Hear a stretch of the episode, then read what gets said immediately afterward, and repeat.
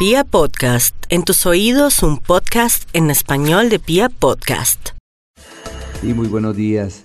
Eh, yo quería hoy aprovechar que la luna está en su fase menguante para recordarles que nuestros antepasados tenían grandes conocimientos sobre el astro de la noche y se valían de cada uno de sus instantes para realizar determinado tipo de actividades.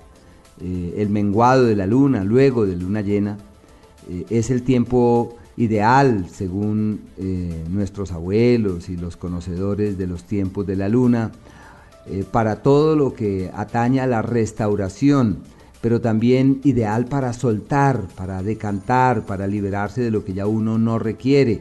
Así que vale la pena en nuestras casas decir, bueno, esto ya no lo uso, ya no lo necesito, no lo voy a utilizar, entonces hay que soltar todo aquello que ya no requerimos hay que decantar, hay que liberar.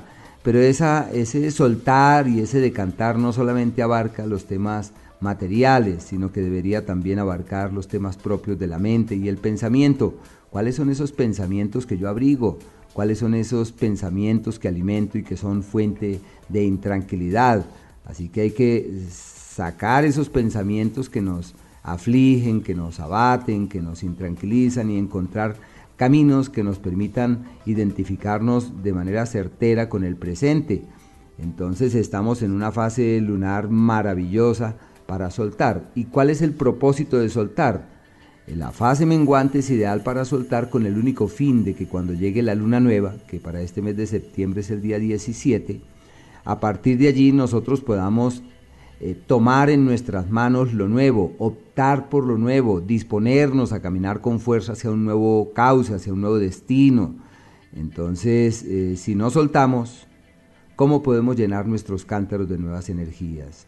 Si no nos liberamos del pasado, ¿cómo podemos encontrar la senda para completar nuestros espacios y sentir la plenitud de lo que significa eh, avanzar hacia nuevos destinos y aprender nuevas cosas?